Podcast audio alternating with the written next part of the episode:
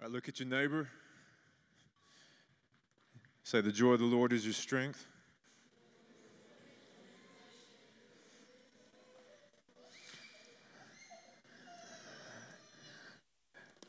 Look at look back at your neighbor. Say you, you look a lot like your father. All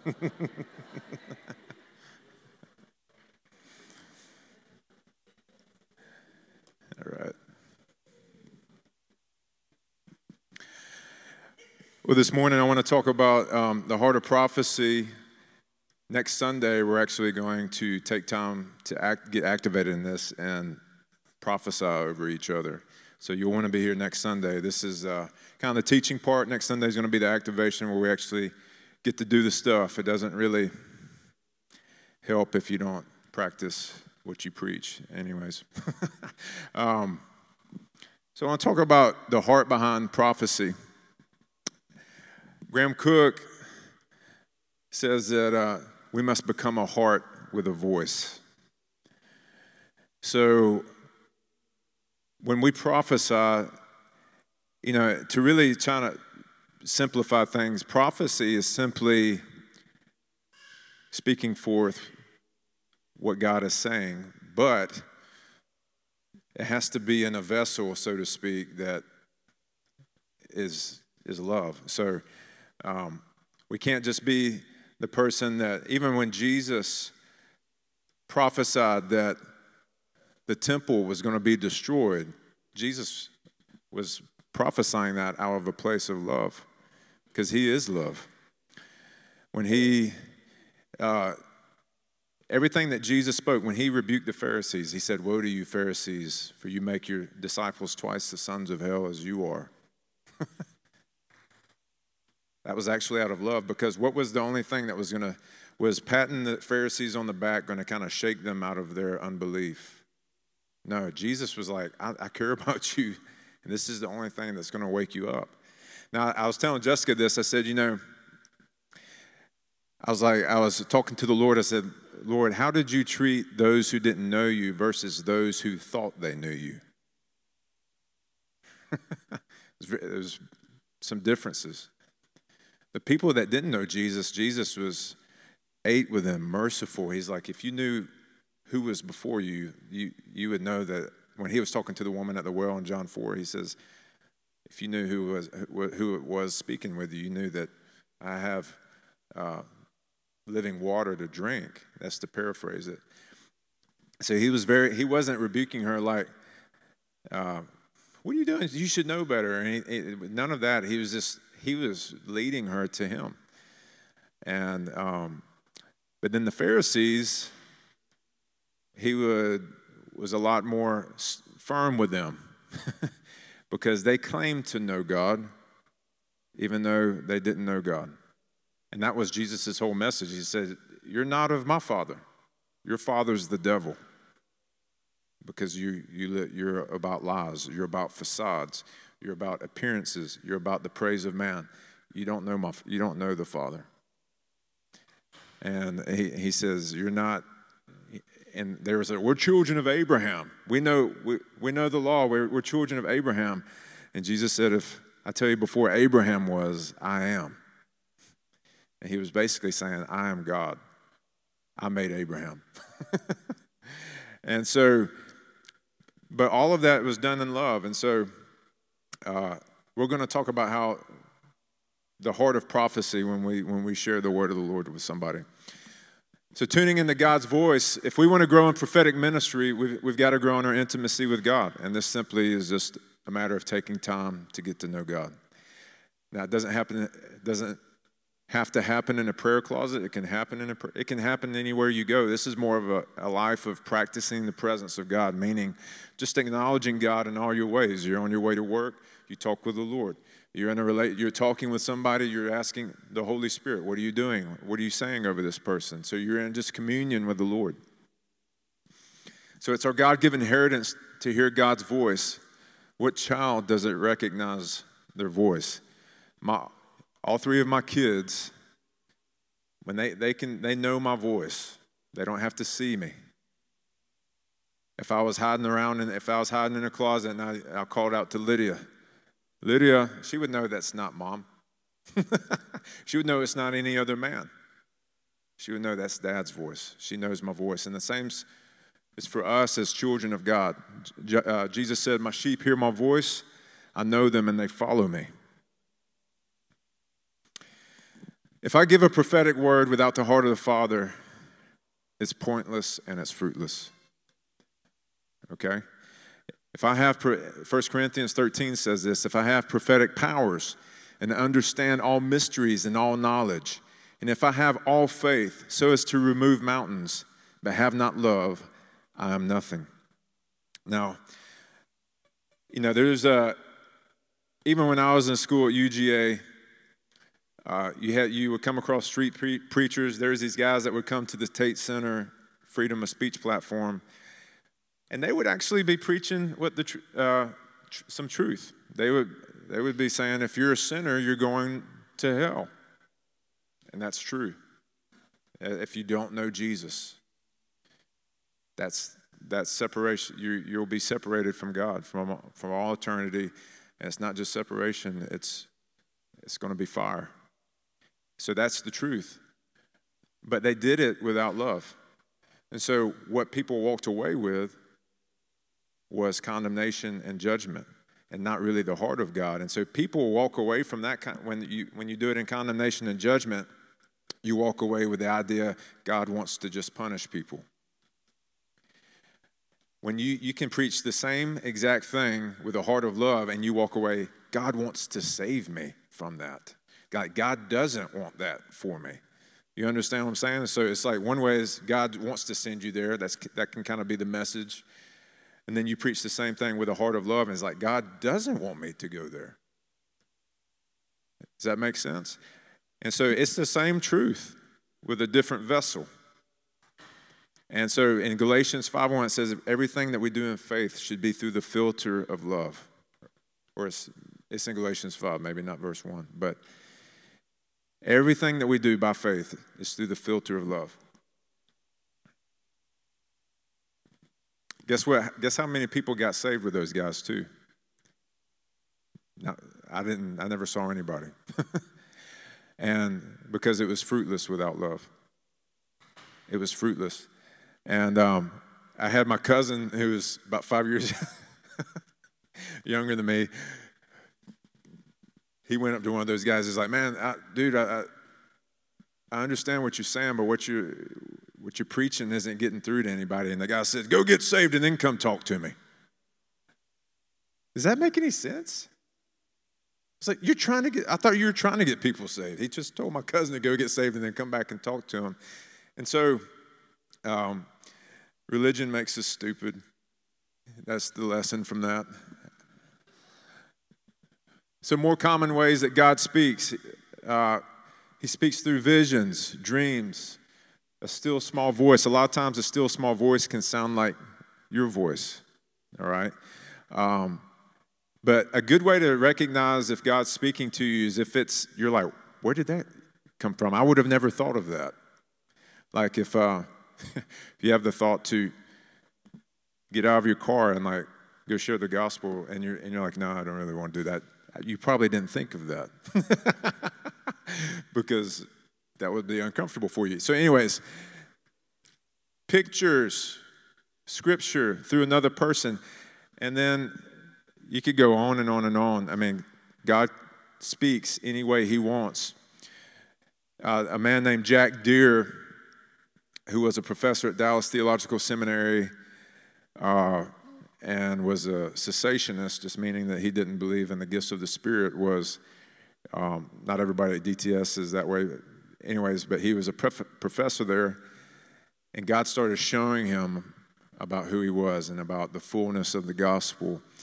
And uh, he learned to, to hear the voice of the Lord, and he, wrote, he was writing this book called um, Surprised by the Voice of God. Great book. And he was asking Bobby Conner, who's a prophet, to kind of write this little part of the book for him about the different ways we hear God. How many of y'all know who Bobby Conner is? All right. So you don't know who he is? He's, he's a prophet, great, great man of God, too. So Bobby was at his desk in, the, in his study, and he was getting ready to write this little section of this book for Jack Deere on all the different ways you can hear God. And uh, he said he's writing, and and uh, he looks up from his desk, and Jesus is standing in front of him. And he does, Yes, Lord. and, the, and Jesus said, you tell, Bob, you tell Jack Deere I speak any way I want. Anyway, I'll do that. and Jesus disappeared. And so, his, his, so God does not like boxes, and um, he won't be put in one. So, the purpose of the prophetic 1 Corinthians 14, verses 1 through 3 says, Pursue love, number one, pursue love, yet desire earnestly spiritual gifts, but especially that you may prophesy. For one who speaks in a tongue does not speak to men, but to God. For no one understands, but in his spirit he speaks mysteries. But one who prophesies speaks to men for edification, exhortation, and consolation. All right? Edification, exhortation, consolation. We're going to get into these. So, edification. One of the purposes of the prophetic is edification. It means it comes from the word oikos and dome. Oikos means house or family. Dome means build up. So, edification essentially means build up your household. And in the, in the context of 1 Corinthians 14, Paul is talking about prophecy within the local body church, okay? Now you have prophets who are, according to Ephesians 4, they, they have the, the grace gift of a prophet. And some of them have local influence, regional, national, or global influence. It just depends on how the Lord wants to use them. All right, so, um, but within house, we're kind of, for our purposes today, we're talking about within a local body. So, like within the awakening is what we're talking about. So, to build up your house, to act the act of one who promotes another's growth in Christian wisdom, piety, happiness, holiness, a building, to strengthen and encourage. So, when I prophesy, one of, one of the purposes of God is if I, if I give Janice a word, is to strengthen her, to encourage her, to keep her, to help her moving forward in the Lord. Okay? To give her some strength. And nobody's a nobody's a lone ranger, nobody's an island in the body of Christ. One of the major methods of the devil is to try to isolate you. And so that's why there's even a discipline of gathering together. For Hebrews 12 says, um, it's in Hebrews. Can't remember my chapters this morning. But, anyways, it says, Do not forsake the assembling together of one another. And so you, we've got to get together to worship. We've got to get, get together to, to prophesy of each other, to encourage, to, to, to give words, to teach, and, to, and all of this strengthens us. Exhortation, this is the word actually parac- paraklesis, which comes from John 14, 6. Holy Spirit is the paraclete, helper, or comforter. So, exhortation means a calling near or a summoning, importation, supplication, entreaty, uh, admonition, encouragement, to urge, advise, or caution earnestly. And so, this can look a little more like, hey, man, like this isn't, God's one, He's wanting to kind of like readjust you. It's like a chiropractic adjustment. You know, you might you might be out of alignment a little bit, and, and God, and this exhortation is kind of like, don't don't go this way, man. Bring you back right here. Turn your head back to Jesus. So it can be, it's not a rebuke, but it can be almost uh, corrective in a sense. And so when Jessica and I were at Convergence Church, um, we had some differences of opinion with another minister at the church about what we should be doing in one area.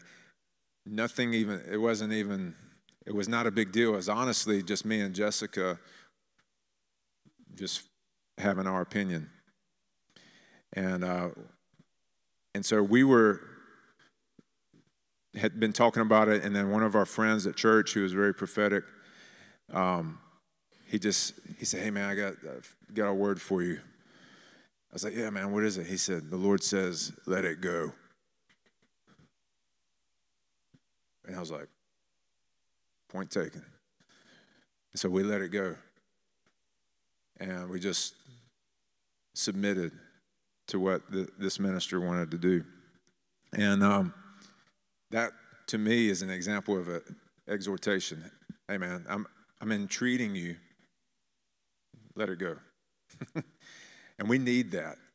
It can't all be like, um, I'm telling you, how many of you have been corrected and you're like, thank God they corrected me?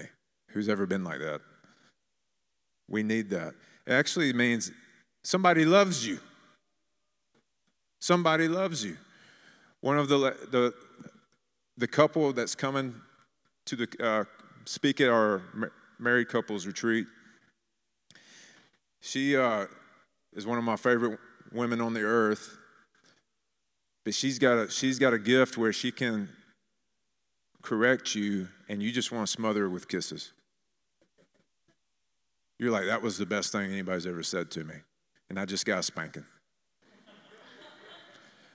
she, I, one time I was talking to her about how I was getting upset about um, a particular issue, and she went, okay, so wait, let me get this straight. So you're throwing a bigger tantrum. Oh, wait, I get it. So you're the child, you're not the parent. Okay, I'm clear. I got that. I got it now. And I was like,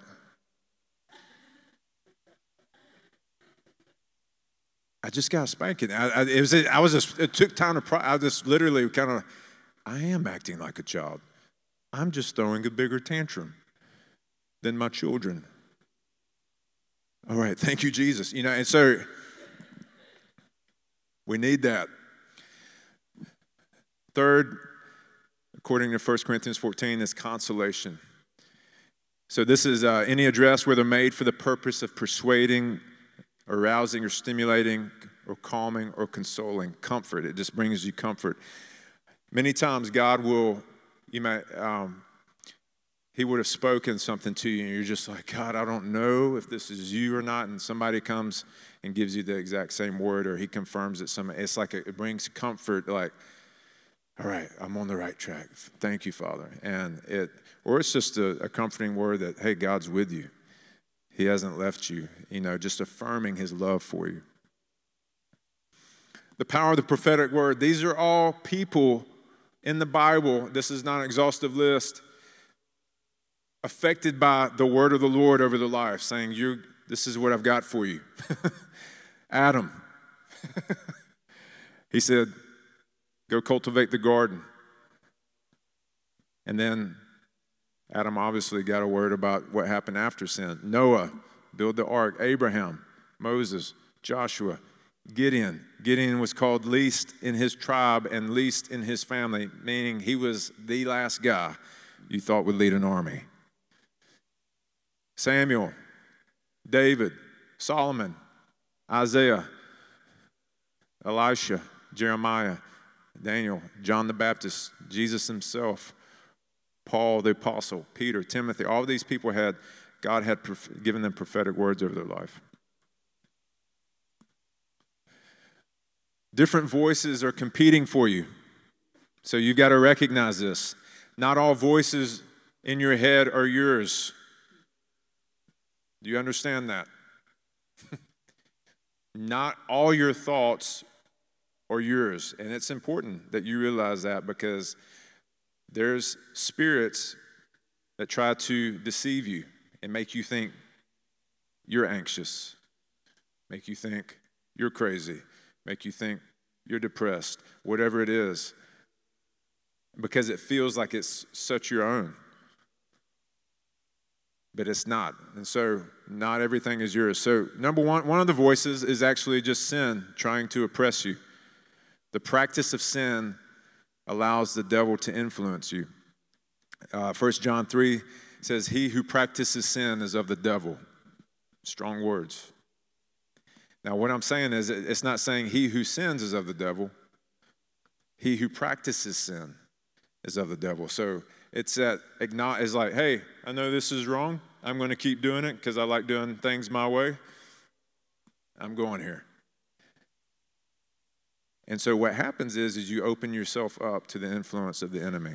Sin is an open door to the devil when it's practiced habitually. Now, I sinned this morning.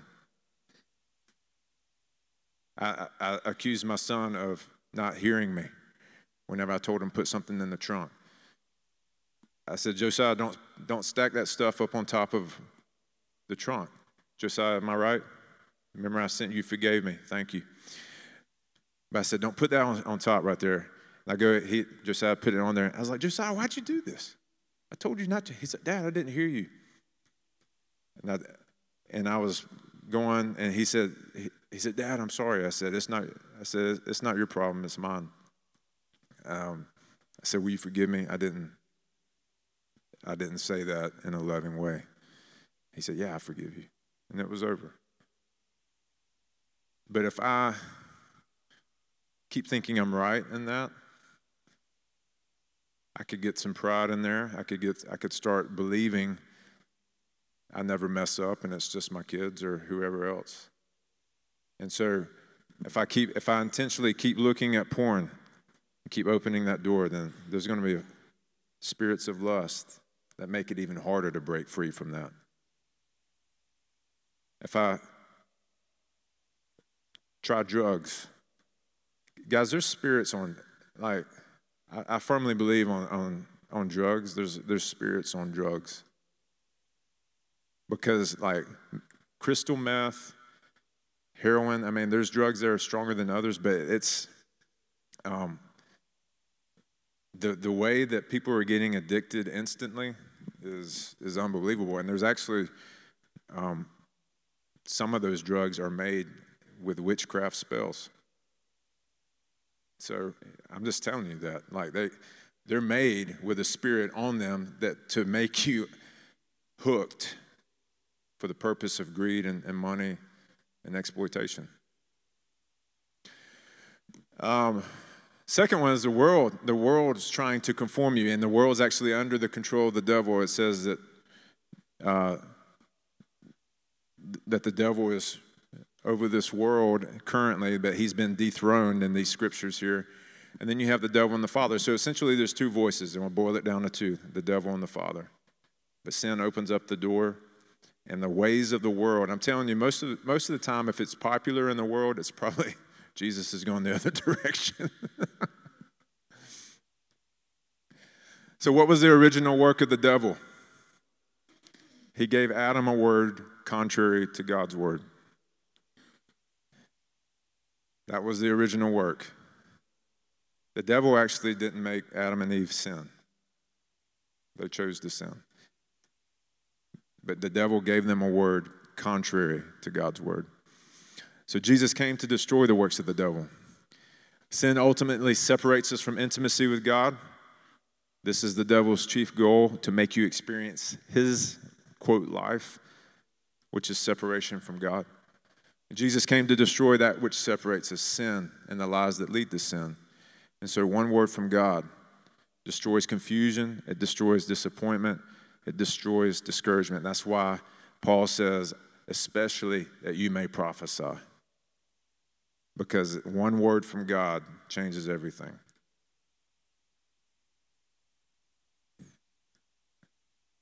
Jesus said to the Jews who had believed him, If you abide in my word and you're truly my disciples, you will know the truth, and the truth will set you free. Jesus answered them, Truly, truly, I say to you, everyone who practices sin is a slave to sin. The slave does not remain in the house forever, the son remains forever. So if the son sets you free, you will be free indeed. Everyone who practices sin is a slave to sin. And uh, we have no power over it. We have to trust Jesus to set us free. Now, one thing um, I don't, I, I currently want to kind of get rid of this notion that there's word churches and there's spirit churches. The, word, the Spirit of God is not separated from His Word. Jesus is the Word. Who, who wrote the Word? The Holy Spirit.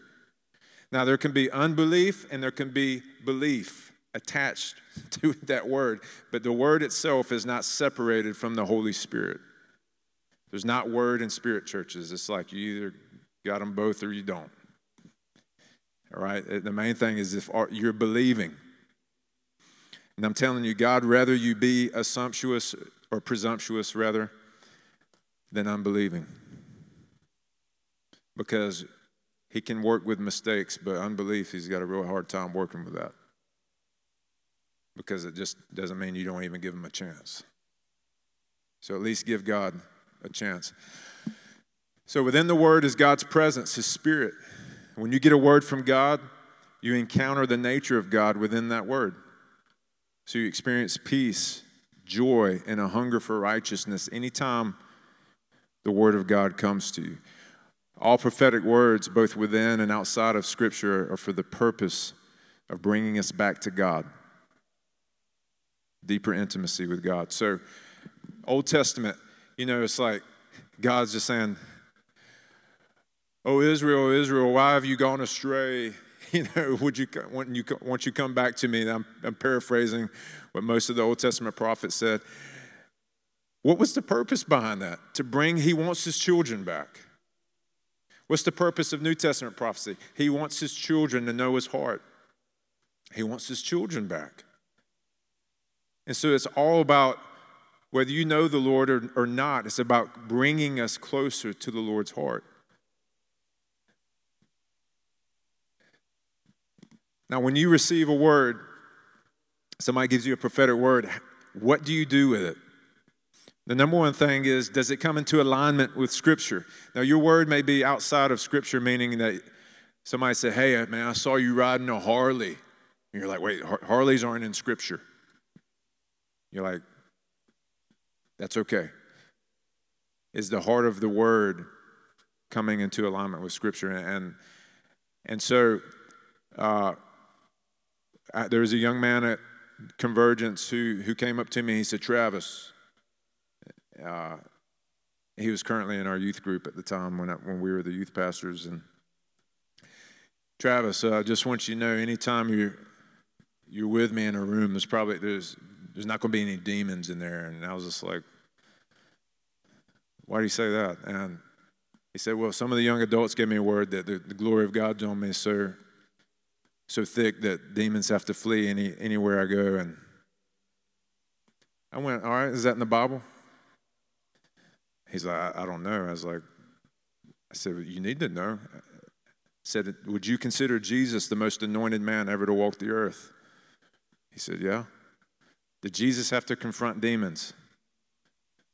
Uh, yeah. More than likely, you're going to have to confront demons. They're not just going to walk away from you. So that's not a good word. I would trash that one. And so that's that's what I'm saying. You got you got to does it come into alignment with scripture? You ask God to confirm the word if it's a directional word or if it's a word about your calling. So um, if Megan said, Travis, I think you're supposed to move to Texas. I'm, I'm not going to uh, immediately sell everything and move to Texas. I'm going to ask God to confirm that word, to give me, and, and to give it by multiple witnesses. When we came back to Georgia to, to plant the awakening, Jessica and I, we felt like the Lord said, plant a church in Athens. We, we started saying, God confirmed that word. We came to Georgia 2008 around Thanksgiving. We're not telling anybody we're planting a church or have God spoken to us about this thing. Um, we go to one of Jessica's friends' house. Her dad, I didn't even really know. He didn't know what I did. He says, Travis, so you're, you're like a you're a minister, right? You're like a church planner. I was like, uh, no, I don't. Not sure. I'm a youth pastor or associate pastor at the time, and we go have lunch with another friend. He's like, dude, have you thought about planting a church in Athens? Uh, actually, yeah. so you know, we just started thinking about it. Um, so the word, the Lord confirmed that word. That's because that's a big directional move, right? And so you need confirmation on those things. Now, the things that you can take a risk on that the Lord is, is, is the outreach things. It's not like the, the life direction, you know, you're changing, switching gears, but you're out in the, the marketplace or it's a prophetic word for somebody else. You, t- you, you go with those. You don't have to take, get a witness for that. Um, another thing about the words is you don't necessarily try to make it happen. So, uh, what I mean is, say some somebody gives you words like, "Man, you're going to start, you're going to preach around the in the nations," and so you um, you start booking flights, you start calling churches up, and hey, you want me to come to your church? And we're like, well, I, who are you? You know, and and this kind of thing, but. God will open the door. Now, what now, the way you steward that word, if, you, if God's calling you to be a preacher, is like maybe you go off in the woods and you start preaching to the birds and the bees. And you start preaching the gospel in faith. Or you start in your room. I mean, Chris Overstreet, I love, I love this. You know, he, he used to pr- practice in his room essentially leading people to Jesus. He'd just be in his room and he'd be, You must be born again. Your old man's got to die. You're, you're, you need to become a new creation. You have to be born again by the Spirit. And he'd just be in his room. And he would imagine praying for people and them getting healed. That's, that's how you steward the word. Okay? If it doesn't click with you, you put it on the shelf and you don't throw it away. So, 2005, three years before we planted the church, dairy farmer in North Carolina who happened to be a prophet also said he he said, uh, "You're gonna, you're a church planner," and I'm like, uh, "No, I'm not." I didn't say that, but I'm just kind of like, "Sorry, um, I'm not. I'm not a church planning material." And me and Jessica, I remember after. Now he gave, he gave some other words that were really good, but that one, we're like, I don't know about that one. And uh, so, but we didn't. We remembered it, you know. But we're just like, all right, we'll write it down we'll see what happens. Three years later, God says, go plant a church. Okay? We got to later tell him, hey, we planted a church. You told us five years ago that we were going to do it. So that actually encouraged him. Um, so you write it down, you pray about it. How do I steward my word? You write your words down and you turn them into decrees. Uh, you know, so one of the early words God gave me about my life is just about being a Joshua. And so I will decree that from time to time. I pull that. I was like, Lord, you've made me a Joshua. You've made me to lead people into their promised land. And, uh, and so you prophesy over yourself. Don't wait for somebody else to prophesy over you. You prophesy over your own life. You're the prophet of your own life. Even if somebody else gives you a word, you're responsible for that word to steward it to bring it before the Lord and let the Lord do with it what He wants. So you don't make an idol of your prophetic words. So often, this is very true in Scripture, God will, will often ask you to lay down your words, to lay down your promises. Abraham, the be- one of the best examples of this, where he said, Hey, I'm going to give you a son through, uh, and through this son, you're going to have many nations. You're going to be a blessing to all the earth. And then a few chapters later, he's, hey, uh, I need you to sacrifice Isaac. And it was a picture of, it was a foreshadowing of the Father sacrificing Jesus, his own son, on our behalf. And so here's, here's Abraham. he's putting Isaac on the altar, but he's like, God, I still believe that even if my son dies, you're able to resurrect him. It says, it says that in Hebrews that Abraham believed that God was the God of resurrection, that he believed that God was somehow going to keep his word, even though it looks like the promise itself was going to die before his eyes. And so that's why it says Abraham is the father of faith. Samuel anointed, king, anointed David as king while Saul was king. Guess where David spent the next 15 years? In the wilderness, running from Saul, living as a uh, outlaw for 15 years. 15 years. That's a long time. To me, like, I'm supposed to, what? I thought I was supposed to be king. And what is God? So, what, why, is, why does God do that? Why does He give you a promise and then sometimes make you lay it down? It's because ultimately, He alone has to be enough. God alone has to be enough for you. And so he, he purifies our hearts through those testing times. In Deuteronomy, it says, I took you through the desert to, to test your heart. And so, those wilderness times, like David went through, is to test his heart to actually get him in a position where he could not become Saul. God didn't want another Saul. Saul was, Saul was anointed king, and then immediately, bam, put in the throne, and he was an orphan as a king. David, anointed king, 15 years of testing, all the, all the old things, dying to his flesh, dying to what he trusted in, trusting in God alone. Then he could become king and, and be a good king, a righteous king. So if you have a big word over your life, just know there'll, there'll be training and refining in order to walk in that word. David was not immediately made king when Samuel anointed him. You know, most of the men and women of God that I know that really know him well just, just like, I don't have to have ministry. It's not something I got to have in my life. I do it because the Lord wants me to do it. like, I'd rather just be with, you know, hang out with Jesus on the porch or something. But God, but because they love Jesus, they do what he tells them to. But that's not why they live. They live for communion with the Lord.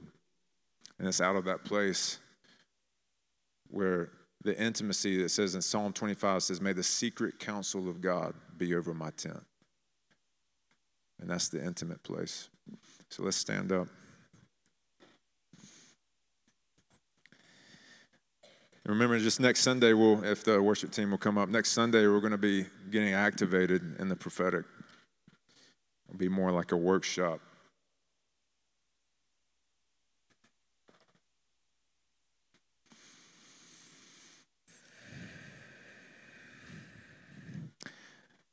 Father, I pray. We just pray for your heart, Father. We pray that in word or deed, Lord, we would everything would be done as unto you. That our speech would be seasoned with salt, it would be seasoned with grace. Lord, that we would be a prophetic people. Father, I just uh, I pray for visions, dreams, open visions, trances, your, your still small voice, Lord. Any way that you want to speak, I just ask for an increase of the recognition of your voice, God. Recognition, uh, increase of the spirit of wisdom and revelation in the knowledge of you, Father. Father, Moses said, Oh, may that all God's people would prophesy. Lord, you're no respecter of persons, Father. What you give, what you promise is available to all who will believe. Signs and wonders follow those who believe, not who are famous, those who, are, who believe. Lord, we want to be believing and not unbelieving. Father, I pray that you would forgive us for our unbelief. And we thank you for your forgiveness, Lord. You're not disillusioned with us because you never had any illusions about us to begin with.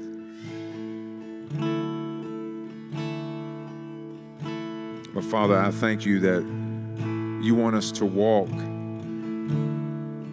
in the fullness of our inheritance even more than we do. So much so that Jesus died on the cross to secure it.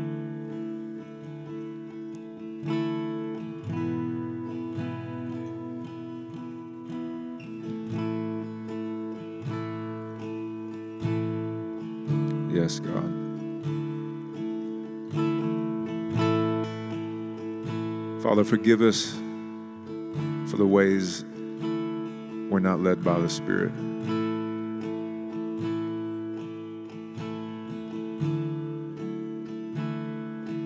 The sons of God are led by the Spirit of God.